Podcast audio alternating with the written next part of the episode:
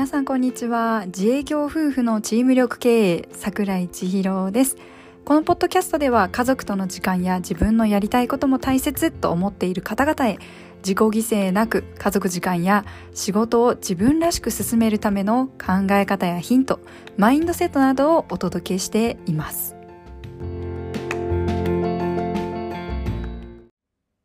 はい、今日は不登校経験者が語る不登校児と関わる教育学3つのすすめということの話していこうと思います。今回のテーマかなりデリケートなところなので、3日にわたってお伝えしていきます。まあ、3つのすすめなので、1つずつお伝えしていければと思います。えっ、ー、と、今日は3つの教育学、教育学テーマのうちの1つ目、共感です。不登校に共感ってなった方もいるかもしれませんが、そう、共感なんです。共感とは相手の関心に関心を寄せる状態です。よく勘違いしがちなのですが、共感と聞くと夫婦喧嘩とかでも、夫に意見は求めてない、共感して、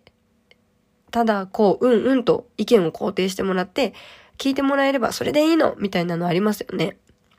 男性側からしたら、え、悩んでるんだから解決策が知りたいんじゃない？うんうんって聞くだけってそれ解決策にならんじゃんみたいなって突っ込みたくなる女性の謎構造、謎な行動らしいんですけれども、今日は夫婦としてもこういう共感の部分は使えるところがあるかと思います。この共感、日本人は勘違いをしているとも言われるそうなんですが、わかるわかると相手に同情することではありません。相手の関心に関心を寄せるだけです。自分メガネを外して相手目線、相手のメガネをかけてそのレンズを通したものを見る、そして感じるだけです。あ、あくまでもメガネをかけて感じるところまで来てしまうと、共感というより自分の感情が乗ってくるので、そこまでではなく、関心に関心を寄せるところまでですね。共感的理解を示すという方が、まあそういう形の方がしっくりする、来る方もいるかもしれません。今日のテーマである、まあ不登校。一概に不登校といっても、状況は、まあまちまちですよね。親が行かなくていいと言って行かない子もいれば、いじめに悩んで行かなくなった子もいる。学校の授業についていけなくて行かなくなった子。学校よりも楽しいものを見つけ見つけたから行かなくなった子。他の子や先生との関係に悩んで行かなくなった子。挙げてみれば本当にたくさん理由があると思います。このご時世、先生方も大変なようで、鬱になってしまったり、憧れて入った教員という仕事にギャップや責任を感じて、先生という立場を降りた方もいらっしゃる、など、本当に学校の先生も今悩まれていてきつい状況にあるのだと思います。今ね、私は整骨院という体をサポートする立場で、先生と生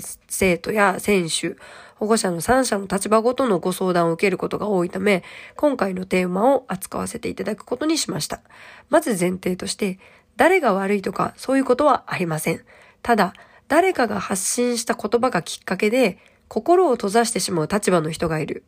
今回はそれが子供たちというのが不登校なんですよね。これは職場においても出勤できなくなったという方がいたり、スポーツ現場でも練習に参加できない選手が出てきたり、本当に立場を変えれば誰にでも起こり得ることです。まず私が不登校になったきっかけについてお話しします。とても嫌な思い出なので昨年までずっと蓋をしていました。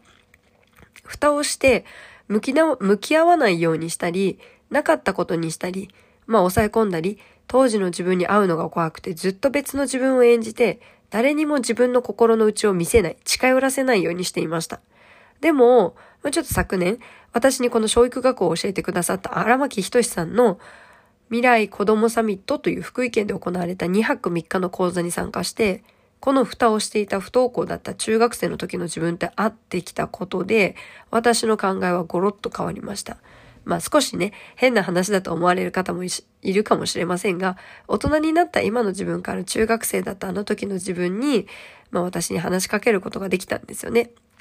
当時12、3歳だった私からは全然想像もつかなかった今の幸せな生活をしている私。でも今の私があるのは間違いなくあの時の私のおかげです。辛くて辛くて幸せすぎる今からしたら本当に愛おしい存在の中学生の頃の私。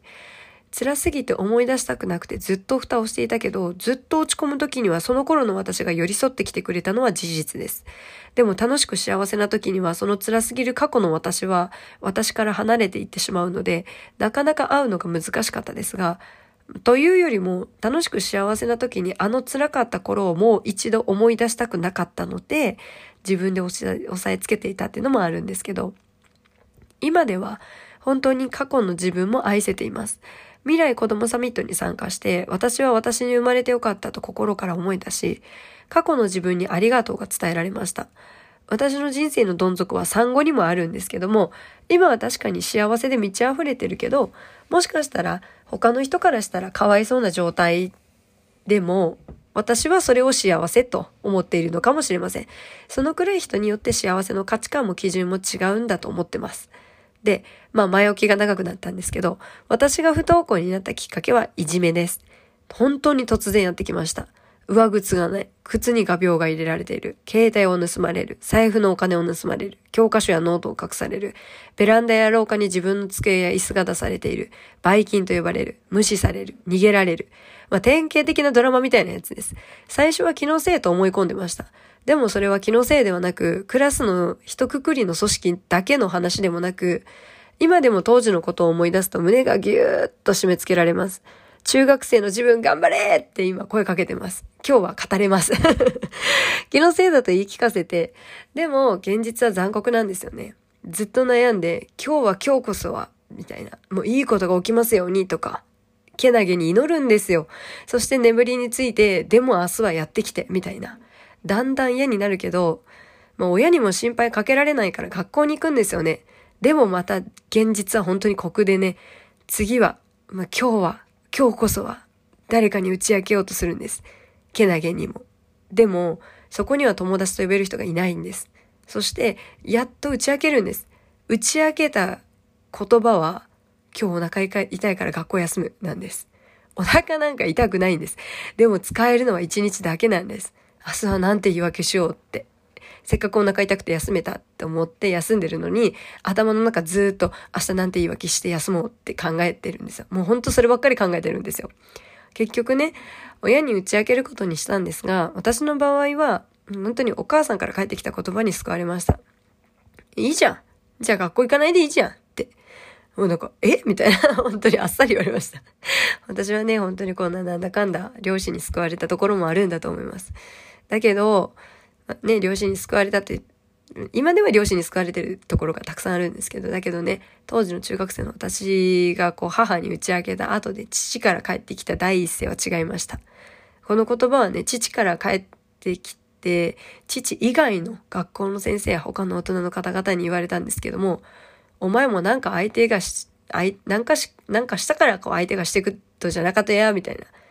いじめって一方だけが悪いってことはないんやぞってまあ言われるんですよね。まあ子供言葉はもう絶対に、自分がかけられたから思うんですけど、この言葉は絶対に使わないでください。実は今でも、まあね、その相談にやってくる子たちたくさんいらっしゃるんですけれども、練習に来れない子供たちに対してこういう言葉を投げかける指導者や大人がいます。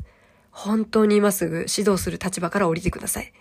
私はこの言葉をもらって自傷行為がエスカレートしました。もう死にたくて死にたくて、でも死ねないんです。そんな勇気ないんです。でも死んだらどれだけ楽だろうって、毎度思ってました。今の自分が中学校の頃の自分に本当に感謝してるのは、本当に生きててくれてありがとうという、本当のこの言葉に尽きるんですよね。子供たちが休みたいという言葉をね、大人に SOS として発信するまで、どれだけ胸が苦締め付けられて苦しくて悩んでもがいているのか、休み続ける勇気も知ってほしいんですよね。チームメイトにどう思われるかな？クラスメイトに久しぶりに学校に行ったらどんな風に思われるかな？どう見られるかな？私は休み続けてもやっぱり必要のない存在なのかな？休むという選択をするまでもかなり悩んで、ようやく相談する勇気を持って今があることを忘れないでください。休みたいということを肯定しなくても、否定したりしなくてもいいんです。もしこの言葉をあなたのそばのお子さんがようやくあなたに打ち上げたとき、あなたはただ黙って抱きしめてほしいのです。抱きしめるのが難しいなら、ただその子の気持ちに寄り添ってあげてほしいのです。そ、その時、私はこう思うとか、あなたの意見はそっと心の片隅に置いて、ただただ勇気を出してくれた目の前の子供に感謝を伝えてほしいんです。分からせようとするのではなく、こう声をかけたら元気出るかなとか、勇気づけできるかなとか、こういう話をされたらこう答えようとか、今はその感情や思考、言葉たちは少し手放して、一緒に泣いてもいいですし、一緒に笑ってもいいですし、一緒に黙り込んでもいいですし、一緒にただ、本当にただ一緒に、そっか、こうだったんだねとか、ああだったんだねと、寄り添ってあげてください。ただそこに一緒にいてくれるだけで救える命があるんです。大げさかもしれないけど、ただそこにいるだけで引き出せる笑顔もあります。どうこうしようとしなくていいから、共感、もう相手の関心に関心を寄せること、ぜひ実践してください。過去にこういう経験があったからといって、私はかわいそうな人間ではありません。これだけはちょっと言わせてください。先にも言ったように、私は私に生まれてよかったと、心の底から今本当に思っています。